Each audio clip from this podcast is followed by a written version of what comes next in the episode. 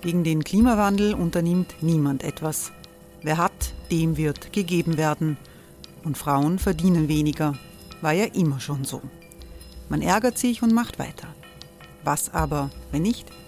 Wir haben eine Idee. Die Falter Arena macht die Bühne frei für Menschen und Projekte, die das Land verändern. Mein Name ist Eva Konzett. Ich leite das Politikressort im Falter. Und am Sonntag, den 26. Mai, veranstalten wir im Wiener Stadtsaal die nächste Falter Arena. Mit dabei unter anderem der ehemalige Politiker und Neosänger Matthias Strolz, Theresa Imre von Markter, Sonja Jöchtel von Love Politics oder Kari Ochsner von Ochsner Wärmepumpen. Machen statt jammern. Wir schauen uns an, wie das funktionieren kann. Kommen auch Sie vorbei. Alle Informationen und Tickets finden Sie unter falter.at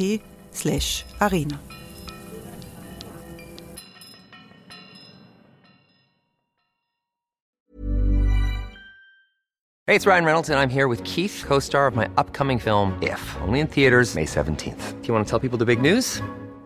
All right, I'll do it. Sign up now and you'll get unlimited for $15 a month in six months of Paramount Plus Essential Plan on us. Mintmobile.com slash switch. Upfront payment of $45 equivalent to $15 per month. Unlimited over 40 gigabytes per month. Face lower speeds. Videos at 480p. Active Mint customers by 531.24 get six months of Paramount Plus Essential Plan. Auto renews after six months. Offer ends May 31st, 2024. Separate Paramount Plus registration required. Terms and conditions apply if rated PG.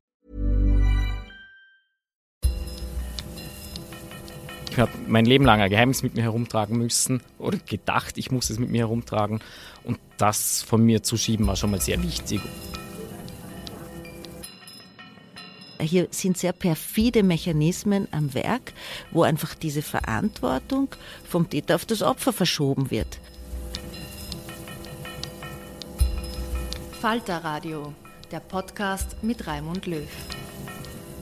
Sehr geehrte Damen und Herren, liebe Hörerinnen und Hörer, ich begrüße Sie sehr herzlich beim Falter Radio. Mein Name ist Eva Konzett, ich bin Politikredakteurin des Falters und ich darf Raimund Löw heute hier vertreten. Es geht um ein besonders heikles Thema, es geht um sexuellen Missbrauch. 20 Jahre lang hat der Leiter eines Jugendzentrums in der Vorarlberger Gemeinde Altach Buben missbraucht. Er ist immer nach demselben Muster vorgegangen und keiner will es bemerkt haben. Der Täter wurde erst verhaftet, als zwei Betroffene Anzeige gegen ihn erstattet haben. Ein Gericht hat ihn am 25. Juli zu acht Jahren Gefängnis verurteilt, unter anderem wegen sexuellen Missbrauchs von Unmündigen und wegen Schändung. Der Fall Altach ist aber kein Einzelfall. So wurde im Sommer bekannt, dass auch im Salzkammergut ein Kinderarzt 95 Burschen missbraucht haben soll. Wie kann das passieren? Wohin können sich Betroffene wenden? Und was kann der Einzelne tun, wenn ihm etwas komisch vorkommt?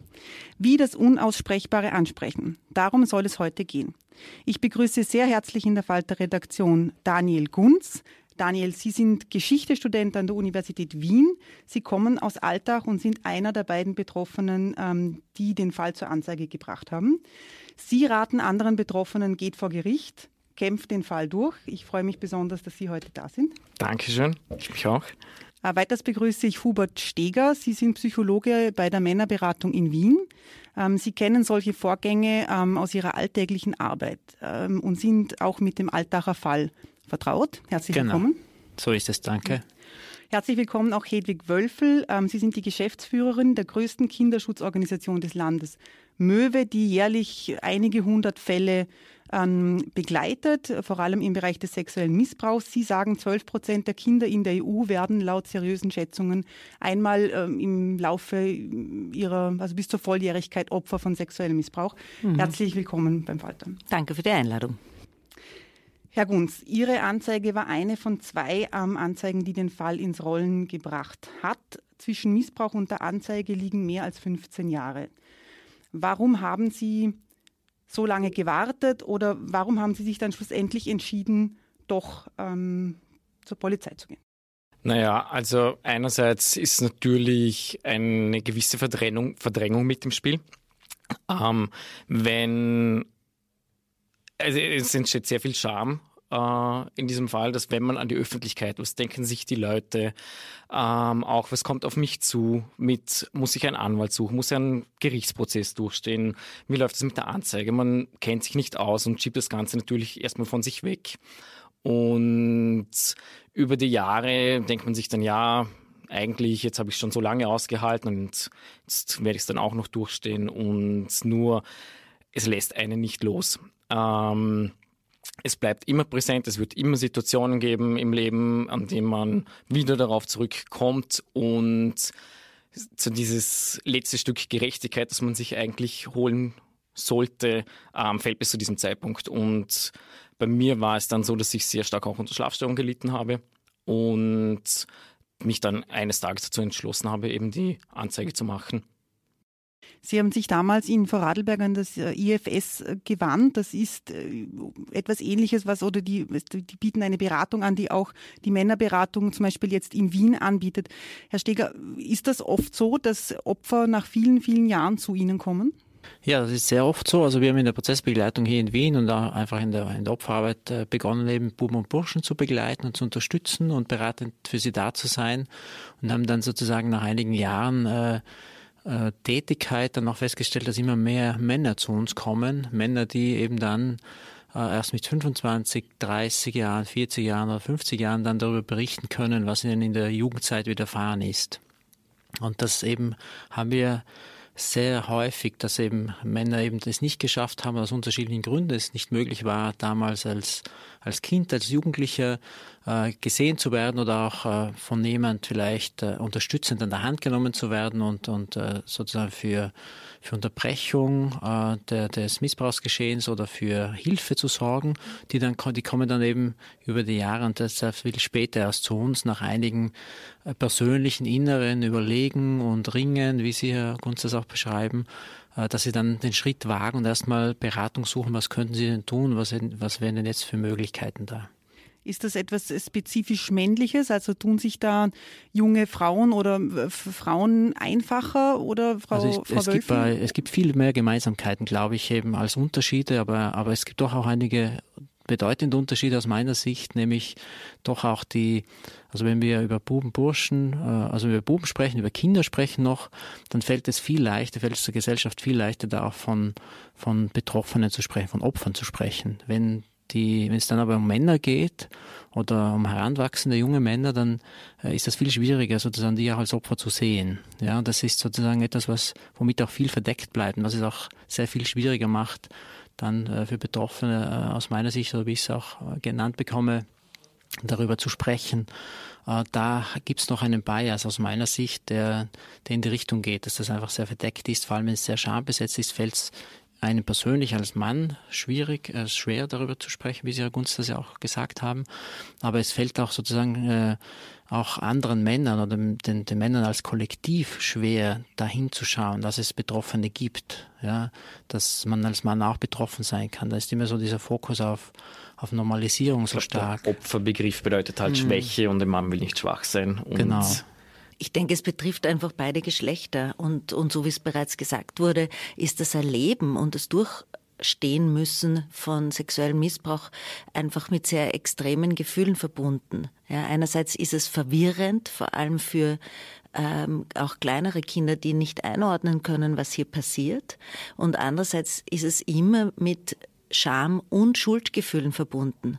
Und das perfide im Kontext sexueller Missbrauch ist auch, dass die Täter oder auch Täterinnen, das ist nochmal eine schwierigere Gruppe, es auch schaffen, äh, bei ihren Opfern, bei den Menschen, die, deren Vertrauen sie ja missbrauchen, ja, nicht nur den Körper oder in einem sexuellen oder psychischen Sinn hier Missbrauch passiert, sondern sie schaffen es auch hier ähm, in deren Selbsterleben zu installieren, so quasi, du hast ja mitgemacht oder du hast dich zu wenig gewehrt oder du wolltest das ja. Hier sind sehr perfide Mechanismen am Werk, wo einfach diese Verantwortung vom Täter auf das Opfer verschoben wird.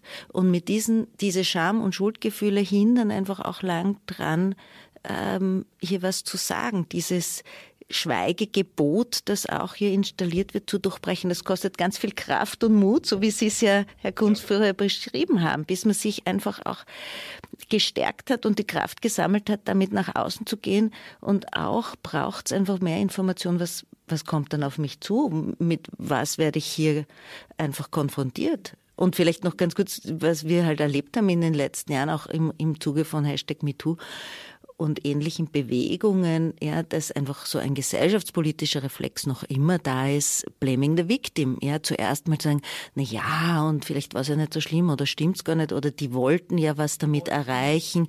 Also das sind perfide und eigentlich gemeine Dynamiken, die hier im Gange sind, ähm, die es einfach denen, die das erleben und müssen, schwer macht. Im ähm, Alltag war das so, dass der Täter systematisch vorgegangen ist. Es war, wie ich vorhin gesagt habe, immer dasselbe Muster. Es gab eine Anbahnungsphase, wo er das Vertrauen der Burschen ähm, gewonnen hat. Er hat sie zu ihren Freunden gemacht. Ähm, er hat mit ihnen Ausflüge gemacht. Sie haben dann bei ihm zu Hause übernachtet. Es waren die Eltern immer eingebunden. Also die Eltern wussten, wo ihre Kinder sind. Er hat versucht, auch mit den Eltern äh, in Kontakt aufzunehmen oder Kontakt zu halten, um quasi da die Eltern in Sicherheit zu wiegen.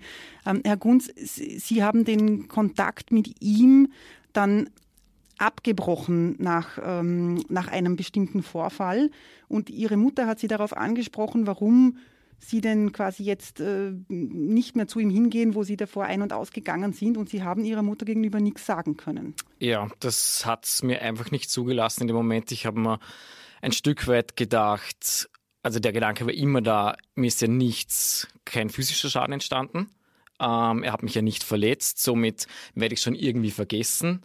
Ähm, es war eine große Scham. Bei mir kommt einfach auch dazu, dass ich selber schwul bin und schon zu diesem Zeitpunkt irgendwo das geahnt habe und dadurch noch um vieles mehr verwirrt wurde um die ganze Handlung und das von mir wegschieben wollte. Und ja, das hat es dann einfach mir unmöglich gemacht, zum irgendjemandem was sagen. Wie war das, wie war das Verhältnis davor mit ihm? Also das war, ging, glaube ich, über mehrere Monate. Sie das war ein gutes Dreivierteljahr. Wo Sie quasi einfach ein Freund von ihm waren oder er Ihr Freund oder er hat Ihnen vorgespielt, äh, ihr, ihr, ihr Partner zu sein. Ja, also ganz klar. Ähm, er wollte einfach diese Vertrauensbasis gewinnen, hat mir auch immer einem gesagt, dass man für ihn jemand Besonderes ist und dass er sich sehr viel Zeit für mich nimmt und hat das Ganze aber auch immer wieder ausgetestet, also auch von der auf die Psychoschiene ähm, gezogen und ähm, versucht, Konflikte bewusst heraufzubeschwören, äh, zum sehen, wie reagiere ich damit, wie werde ich dann vielleicht mal drüber sprechen. Also ich bin schon der Meinung, dass er versucht hatte herauszufinden, würde ich, wenn er so weit geht, etwas sagen oder nicht. Und das war ein, ja, das war ein stetiges Abtasten eigentlich, wie weit kann er gehen. Das ist so ein Teil dieser perfiden Mechanismen, die Frau Wölfel schon angesprochen hat. Und äh, ich habe das immer wieder eben auch äh, mit dabei, dass diese Männer eben, also wenn sie nicht irgendwie aus einer Situation heraus agieren und dass aus einer Situation heraus sozusagen ein Übergriff passiert, dann ist es immer so eine Vorbereitung ist und noch viel mehr an solchen, äh, solcher Art von Täterstrategien, wie wir das auch nennen. Wie zum Beispiel eben auch äh, zu schauen, eben, dass man, dass, also, dass er selbst in einer mächtigen Position bleibt, dass er andere in Sicherheit wiegt, der Erwachsenenwelt in Sicherheit wiegt, dass eben dann dadurch eine sehr mächtige Position entsteht und wenn man sozusagen als der sozusagen weiter unten stehende in diesem Machtverhältnis ist, dann braucht es sehr viel Aufwand, um da drüber zu kommen und erstmal so diesen Schritt zu wagen. Ich glaube, das ist etwas, was vielen gemein ist und was wir auch jetzt sozusagen aus der österreichischen Geschichte kennen. Fall Grohe war das ähnlich, dass das ganz lange eben so war, sich gegen so eine angesehene Persönlichkeit aufzulehnen und dann gegen die was zu sagen und noch sozusagen so einen skandalösen äh, Vorfall zu nennen. Ja, das erzeugt natürlich, dass das viel Gegenwehr von der anderen Seite passiert. Und ich glaube, dass man als Betroffener da auch eine gewisse Sensibilität hat und erahnt äh, und spürt, was an Schwierigkeiten auf einen zukommt. Frau Wöffel, Sie haben das einmal Vergeheimnissung genannt. Was meinen Sie mit diesem Begriff? Das ist ja mehr als jetzt nur ein Schweigegebot, du darfst das niemandem erzählen. Ja, es ist einfach etwas, was über eigentlich subtile Mechanismen, manchmal ausgesprochenerweise mit Drohungen. Ja, wenn du es jemandem sagst, dann, ja, dann bringe ich mich um oder dann kommt äh, der Onkel ins Gefängnis, je nach Situation, ja, wird einfach auch gedroht. Ja. Aber sehr häufig sind es viel subtilere, ich nenne es manchmal gern subkutane Botschaften, wo, so wie Sie es auch geschildert haben, einfach so quasi installiert wird, darüber reden wir nicht. Und beim Thema sexueller Missbrauch werden hier einfach noch einmal auch gesellschaftspolitische Mechanismen ähm, schlagend, weil Sexualität ist ein Tabu und Gewalt auch. Und die Kombination bei Sexualität und Gewalt. Das ist quasi eine doppelte gesellschaftliche Tabuisierung. Das heißt, es macht es schon nämlich dann, wenn es wirklich ähm, um ein ehrliches Schildern von Vorfällen geht, einfach schwierig darüber zu reden. Und dann kommt dann einfach immer dazu, dass das Missbrauchstäter ähm, ja eine Abhängigkeits im psychologischen Sinn eine Abhängigkeitsbeziehung herstellen, wo sie das Vertrauen missbrauchen. Und es ist bedeutet sexueller Missbrauch immer auch psychischen Missbrauch ja, und psychische Gewalt und das ist so schwer zu überwinden. Und das ist dieser Mut und, und Kraft, die es braucht, um einfach dann ähm, und vor allem denke ich auch die Unterstützung von, von Experten oder von Menschen, die sich auskennen, die einem da durchhelfen durch diese Zeit. Es war ja im Alltag so, dass äh, dass, wie ich, dass da ganz, ganz viel Freizeitgestaltung rundherum passiert ist. Ähm, Ausflüge nach Deutschland, Ausflüge ins Schwimmbad, Feriencamps. Also es hat da quasi so wie eine, wenn ich das jetzt so sagen kann, eine, eine, eine, eine, eine positive Seite des Ganzen gegeben, aber die hat es nur gegeben, wenn man quasi die negative Seite in Kauf genommen hat. Herr Gunz, kann man das, kann man das so sagen? Man ist in einem Loyalitätskonflikt und man ist in einem Konflikt auch, ähm, man würde ja auch unglaublich viel aufgeben müssen, wenn man quasi das andere nicht akzeptiert. Ja, natürlich, weil man, man ist in diese Gruppe integriert, da sind ja dann auch andere Kinder mit drin, denen nichts passiert. Er hat sich ja immer nur auf ein Opfer spezialisiert oder fokussiert. Ähm, und man würde aus dieser Dorfgemeinschaft, aus diesem Alterskreis von Gleichaltrigen dann wieder herausfallen. Ähm, es war einfach sehr schwer, um sich daraus dann zu lösen. Und das kam dann mit dem Alter dass man dann irgendwann gesagt hat, na, das eine passt nicht, also das kann man nicht so stehen lassen und hat sich dann davon entfernt. Aber das hat gleichzeitig bedeutet, dass man aus der Gruppe dann ausgeschieden ist.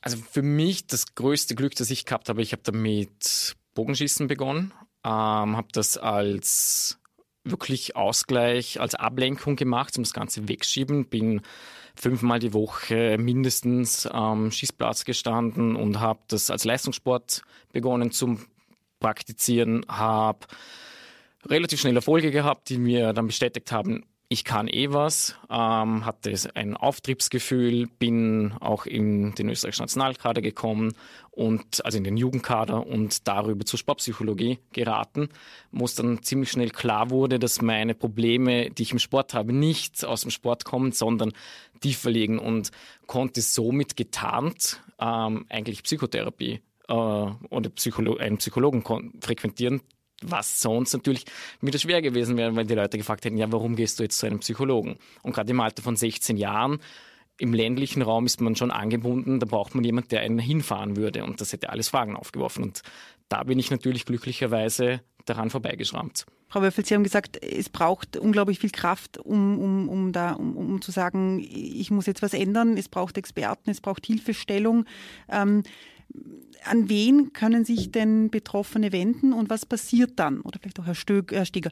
Naja, Betroffene können sich natürlich an, eigentlich an Rat auf Draht wenden, auch telefonisch anrufen oder im Internet auch nachschauen, was es, also wenn man das eingibt, den Begriff äh, sexueller Missbrauch, äh, Beratung, dann findet man Stellen, durch die Kinderschutzzentren in Österreich, auch die Familienberatungsstellen an sich sind mit dem Thema auch äh, vertraut. Weißer Ring, äh, die Notrufnummer, und natürlich auch an sich äh, ist schon auch so, dass auch Polizei oder eben Jugendamt natürlich auch wissen, wo man sich hinwenden kann. Aber an die wendet man sich primär nicht. Wohin sich Betroffene auch wenden können, wäre natürlich äh, sinnvoll und, und äh, gut, auch wenn sie auch an, an Freunde sich wenden könnten. Das ist natürlich etwas, was noch nicht jetzt so, so im Fokus ist, aber doch auch so, dass auch Freunde dann auch durchaus zuhören oder ähm, ja, mitunter wirft das aber natürlich auch die Problematik auf, dass die sich überfordert fühlen. Aber die sind das auch oft, was wir erleben, die dann mit jemandem äh, jemandem helfen, auch eine andere Form von Hilfe, eine professionelle zu finden und dann auch jemanden mit an der Hand nehmen und mitgehen und so ermutigen. Was passiert auch. denn ganz konkret, wenn jemand zu Ihnen kommt ähm, und sagt, mir ist das und das passiert und ich brauche eure Hilfe? Hey, it's Ryan Reynolds, and I'm here with Keith, co star of my upcoming film, If, only in theaters, May 17th. Do you want to tell people the big news? All right, I'll do it. Sign up now and you'll get unlimited for $15 a month in six months of Paramount Plus Essential Plan on us. Mintmobile.com slash switch. Upfront payment of $45 equivalent to $15 per month. Unlimited over 40 gigabytes per month. Face lower speeds. Videos at 480p. Active Mint customers by 531.24 get six months of Paramount Plus Essential Plan. Auto renews after six months. Offer ends May 31st, 2024. Separate Paramount Plus registration required. Terms and conditions apply if rated PG. Naja, wir versuchen einfach, wenn sich jemand an uns wendet, eben relativ rasch äh, ein Gespräch anzubieten. Äh, manchmal eben einfach direkt schon am Telefon. Ähm, und das eigentlich in den meisten Fällen direkt am Telefon mal so eine Erstbesprechung. Und das ist natürlich auch am Telefon teilweise schwierig. Äh, manche wollen auch dann nicht unbedingt äh, schon ähm, mehr darüber sagen. Äh, und dann kriegen sie einfach relativ rasch einen Termin. Und beim Termin versuchen wir einfach eine, eine angenehme, möglichst angenehme Gesprächsatmosphäre äh, einfach auch dem Raum zu lassen, zum Erzählen und zum vorsichtig Nachfragen. Und das ist anonym, es kann alles anonym äh, gemacht werden. Ähm, es ähm, kann mehrere Gespräche geben, es kann einfach nur mal punktuell sein.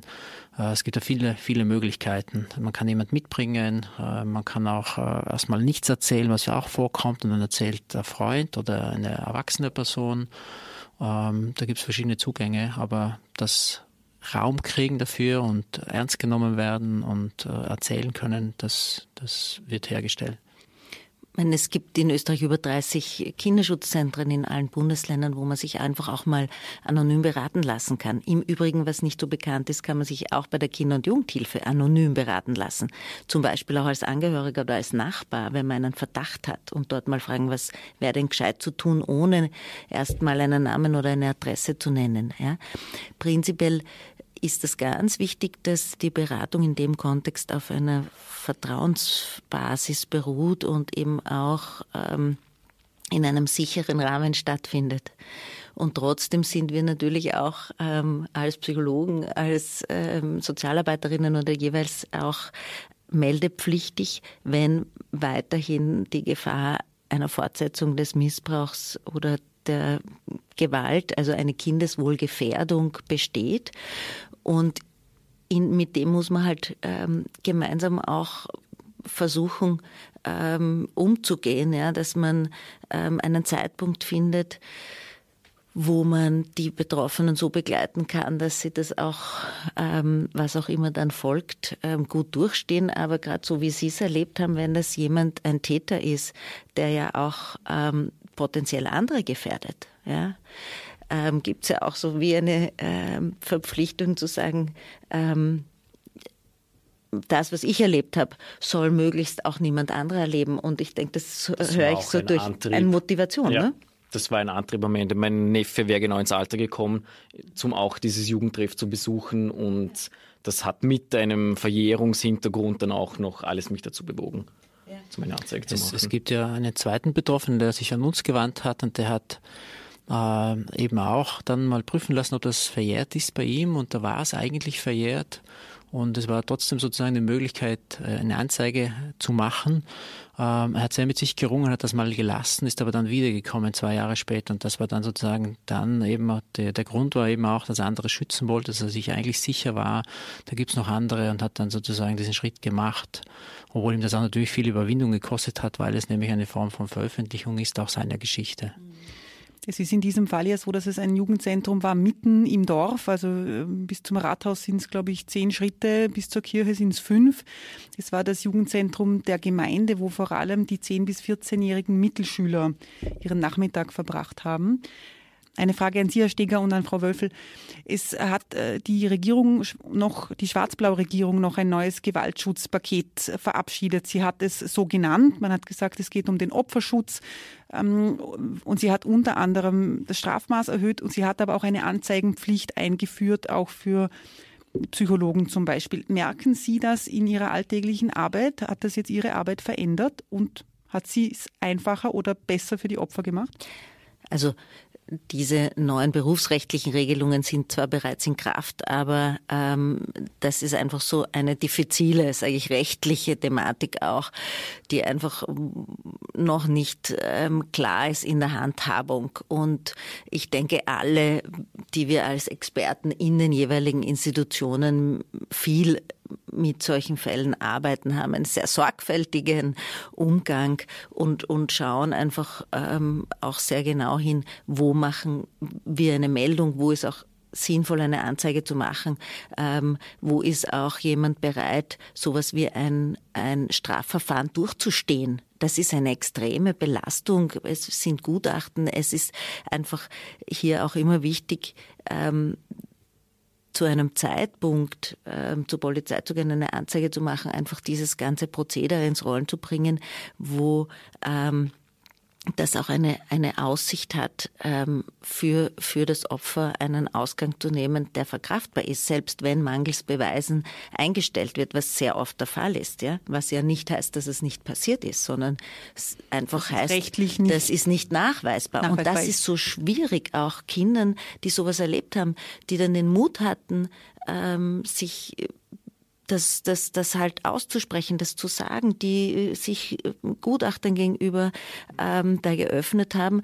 Und dann wird eingestellt, hier auch zu erklären, es war trotzdem toll, dass du das für dich einfach mal ähm, ausgesprochen hast, dass du dich da, da auch das dich gereinigt hast von diesem, das wird ja oft als beschmutzendes äh, Erfahrung erlebt, ja, dass man es mal los wird. Oder ich weiß Herr Kunz, wie war, wie war das ja. für Sie? Wie wichtig war es, dass jemand da war, der Sie da an der Hand genommen hat und gesagt hat, wir gehen das jetzt mit Ihnen Schritt für Schritt? Das war durch. das Allerwichtigste. Also ich möchte da auch ein bisschen die Angst nehmen. Also es ist natürlich schwer durchzustehen und es ist ein Aufwand, aber es ist mehr als nur machbar, weil es staatliche Regelungen gibt, gerade mit dem Opferschutz, die sehr viel von einem abfedern ähm, die wirklich gut sind. Also ich kann da überhaupt nichts Negatives sagen. Ähm, es war einfach wichtig. Also bei mir war von, am Anfang auch nicht klar, ist es schon verjährt oder nicht. Ich habe dann gemeint, nein, Anzeige trotzdem machen, weil der Täter wird auch vorgeladen. Also er muss zur Polizei gehen, er wird damit konfrontiert, er weiß zu diesem Zeitpunkt noch nicht, ob es verjährt ist oder nicht. Und alleine das schon ist ein bisschen eine Wohltat und zum selber wissen, ich habe jetzt alles ausgeschöpft ähm, was in meinem rechtlichen Rahmen zur Verfügung steht und kann irgendwo einen Schlusspunkt setzen, egal was bei diesem einen Prozess oder bei keinem Prozess eben dann herauskommt. Sie haben gesagt, äh, der Prozess war aber für Sie jetzt kein Abschluss, ähm, weil man diese Tür nicht einfach zumachen kann, sondern weil das natürlich ein ganzes Leben lang einen begleiten wird. Nein, also dieses Wort Abschluss klingt immer so ja, etwas ist fertig und abschließen kann man eine Tür, aber nicht ein, ein Leben, glaube ich. Ähm, es wird einen immer begleiten. Allerdings muss man halt für sich den, einen Umgang mit dem Ganzen finden und zu wissen, ich habe meinen rechtlichen Rahmen ausgeschöpft, ist schon mal sehr wichtig. Ähm, und dann auch, das Wichtigste für mich war einfach zu wissen, ich habe keine Geheimnisse mehr mein Umfeld, ich habe mein Leben lang ein Geheimnis mit mir herumtragen müssen oder gedacht, ich muss es mit mir herumtragen. Und das von mir zu schieben war schon mal sehr wichtig und bekomme auch das Feedback von meinem Umfeld, inwiefern ich mich ins Positive verändert habe gegenüber anderen Menschen. Und das ist natürlich dann schon eine Wohltat und es wird leichter. Herr Steger, was kann man denn tun, wenn man das Gefühl hat, da stimmt etwas nicht auch als Außenstehender? Es ist ja ein, ein sehr großer Vorwurf, den man möglicherweise ausspricht gegenüber jemandem, den man kennt. Das mag der Sportlehrer sein oder irgendwie ein Vereinsmitglied. Was tun? Ja, also vielleicht äh, kann ich dann nochmal ganz zurückgehen auf die Anzeigepflicht und die Verschärfung der Anzeigepflicht. Also wir finden das jetzt aus Opferschutzgründen nicht hilfreich, weil es sozusagen mehr Druck macht und weil äh, ein Anzeigen äh, sozusagen gut abgestimmt äh, und äh, sein sollte und man vor allem die Personen, die Zeugen sind, also die Betroffenen, auch dafür braucht, damit äh, so ein Strafverfahren sinnvoll dann gestartet werden kann. Also insofern ist das nicht unbedingt hilfreich, was äh, da drin steht in diesem Gewaltschutzpaket und wir hoffen dann noch auf Änderung. Äh, jetzt aber zur Frage zurückgeben, was kann man tun? Also wir wünschen uns sehr ein, ein mehr ein Hinschauen, Ähm, Studien ergeben auch, dass diese ähm, First Points of Contact, also die, wo, äh, also die an diesen Betroffenen dran sind, wo es die Möglichkeit gäbe, auch vielleicht darüber zu sprechen, dass es eben auch viele Personen braucht, die eigentlich darüber informiert sind. Wenn wir jetzt den Sportbereich hernehmen, der so ein Bereich ist auch, wo äh, eben auch sexuelle Übergriffe stattfinden und auch leider eben auch viele männliche Betroffene da sind, äh, da versuchen wir schon länger und, und wird jetzt gerade auch ähm, vermehrt versucht, einfach auch äh, Leute auszubilden, die dann im Verein sozusagen ein Wissen haben über diese äh, über diese Dynamiken, über die Betroffenheiten, über die Schwierigkeiten darüber zu sprechen, über die Symptome und, und äh, ähm, also Signale, die Betroffene schon aussenden. Äh, nicht unbedingt Anlaufstellen, einfach Menschen, die sich auskennen zu dem Thema. Ja, und die, äh, und wir haben schon äh, gemerkt eben, dass das dann auch dazu geführt hat, dass manchmal dann eben, wenn äh, jemand, äh, jemand was erzählt oder andeutet, dass, dass der, der Fokus und die, die, die, die Wahrnehmung eine andere ist und die dann eher dann nachfragen und sozusagen so ein Gesprächsraum entsteht, wo, wo man dann äh, das Gefühl hat, jetzt kann ich erzählen jetzt kann ich mal was erzählen davon oder jetzt traue ich mich ja, oder jetzt bin ich eingeladen dazu, dass ich was sage. Und Personen, die sonst sowas merken und beobachten, ähm, einfach nicht zur Tagesordnung übergehen, sondern sich kurz Notizen zu machen. Wann war das, von wem habe ich da jetzt was beobachtet, habe ich was gehört, äh, was interpretiere ich da hinein. Also das kann man sich im Grunde auch kurz not einfach Notiz machen, weil es manchmal hilft, wenn dann nachher nichts mehr ist und alles okay scheint und man irgendwann später wieder was bemerkt. Ja, und, und dann äh, vielleicht man schon vergessen hat, was vorher war vielleicht auch einfach ähm, zum, zum Hörer greifen und einmal die Not äh, die bei, der, bei der Beratungsnummer anrufen. Und, das auf jeden Fall. Mal abklären einfach mal, wenn man, wenn man Unsicherheiten hat, dass man einfach mal nachfragt, ich habe da was beobachtet ähm, und dann kann man mal erzählen und ihm erzählen und, und äh, einen Gegenüber zu haben, der einem zuhört und vielleicht auch eben entsprechend Fragen stellt, weil er sich mit der Thematik gut auskennt, ähm, das hilft, äh, das macht einen macht handlungsfähig, weil man sonst, sonst vielleicht auch gar nicht handlungsfähig ist in dem Moment. Also äh, es gilt einfach hier, das Prinzip Kinderschutz gelingt nur gemeinsam. Das ist einfach so eine äh, vielschichtige und auch komplexe und vor allem heikle ähm, Thematik, wo es einfach so Sinn macht, ähm, eben so wie du es geschildert hast, einfach auch, auch ähm, ein Klima zu schaffen, eine Haltung zu schaffen, dass klar ist, das ist nicht in Ordnung. Es gibt Möglichkeiten, ähm, das zu stoppen oder dagegen etwas zu sagen. Das ist auch rechtlich gedeckt und es gibt ähm, Beratungsstellen, wo man sich hinwenden kann. Aber gefordert ist sicher, sind wir alle in unseren verschiedenen Rollen. Als Nachbarn, als Onkel, als Lehrerin, als Kindergärtnerin, als Sozialarbeiter die dann reagieren, wenn, wenn man einen Verdacht hat, wenn man einem ein komisches Gefühl auftaucht, wenn man das Gefühl hat, das Kind verändert sich plötzlich sehr oder die Art und Weise, wie diese Lehrerin immer die Schülerin nach Hause einlädt, ist irgendwie komisch, ja. Dass man da einfach mal hinschaut, nicht vorschnell reagiert oder konfrontiert, aber einfach ähm, aufmerksam bleibt. Das ist das, was uns so hilft. Und in der Präventionsarbeit versuchen wir wirklich auch ähm, zum Beispiel an Schulen Kinder anzusprechen in ihrer Rolle als Freund oder Freundin von anderen, eine Aufmerksamkeit zu schaffen, wenn du merkst, es geht einer Freundin oder einem Freund von dir schlecht und die haben irgendwas, dann ähm, vielleicht will es er nicht dir selber erzählen, aber ihr könnt gemeinsam zur Vertrauenslehrerin gehen. Ihr könnt gemeinsam bei Rat und Draht anrufen. Ihr könnt gemeinsam ins Kinderschutzzentrum gehen. Also, dass wir uns als Gesellschaft hier auch wohin bewegen, wo klar ist, Gewalt und Missbrauch an Kindern ist erstens nicht in Ordnung und zweitens etwas, wo man drüber reden muss.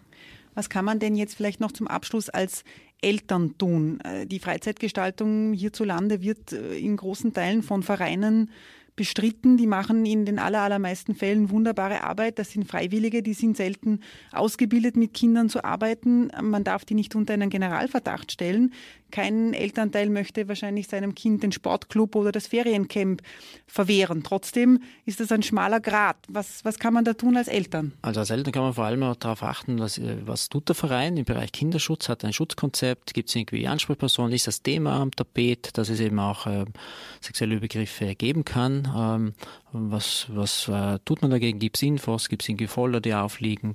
All das kann man, kann man nachfragen. Gibt es einen Verhaltenskodex? Äh, Gibt es vom Verein irgendwie einen Umgang damit, wenn neue Mitarbeiter und Mitarbeiterinnen aufgenommen werden? Wird ein Strafregisterauszug ähm, auch verlangt? Äh, solche, solche Dinge, da, man kann nachfragen. Man sollte auch wirklich genauer nachfragen. Ich kenne das selbst eben als Vater, dass äh, man geht zum Verein, hat nicht grundsätzlich sozusagen ein Misstrauen, sondern mal ein Vertrauen und, äh, und fragt nicht, so, fragt nicht nach. Aber wenn man ein bisschen genauer hinschaut, kann man auf die Website äh, schauen, kann man schauen, was da da ist. Man kann auch dann wirklich mal jemanden ansprechen von den Trainern, von den Funktionären. Und dann hat man ein bisschen mehr Hintergrund. Das kann man natürlich nicht nur im Sportverein machen, das kann man auch in anderen Einrichtungen machen. Auch in den Schulen kann man das auch machen. Ja, oder in, in in sonstigen Einrichtungen. Also keine, keine Scheu vor der Nachfrage. Wesentlich ist einfach, dass Eltern oder Elternteile, es kann ja auch eine andere Bezugsperson sein, sich Zeit nehmen, den Kindern zuzuhören und zu schauen, wie geht's ihnen, auch aktiv nachzufragen, vor allem auch bei Jugendlichen. Und selbst wenn Jugendliche dann nichts erzählen, einfach den Raum zu schaffen, dass auch negative Erlebnisse und einfach auch mal über einen grantigen Tag äh, geschimpft werden kann, aber dass eben die Kinder auch das Vertrauen haben, ich darf auch negative Dinge hier erzählen und die sind bei meinen Eltern oder bei meinem Onkel oder bei der Vertrauenslehrerin gut aufgehoben, werden auch gehört. Das ist das Wichtige. Das war das Falter Radio. Ähm, ich bedanke mich ganz, ganz herzlich bei Ihnen, Herr Gunz, bei Frau Wölfel, bei Herrn Steger. Die ganze Geschichte, die Rekonstruktion des Falles von Alltag lesen Sie im aktuellen Falter. Dieser Podcast ist für Sie gratis. Die Produktion kostet aber. Unterstützen Sie unseren Journalismus, indem Sie ein Falter-Abo abschließen, wenn Sie noch keines haben. Am besten geht das online unter www.falter.at/abo. Die Signation ist von Ursula Winterauer, die Technik betreut Anna Goldenberg. Vielen Dank fürs Zuhören und bis zum nächsten Mal. Sie hörten das Falterradio, den Podcast mit Raimund Löw.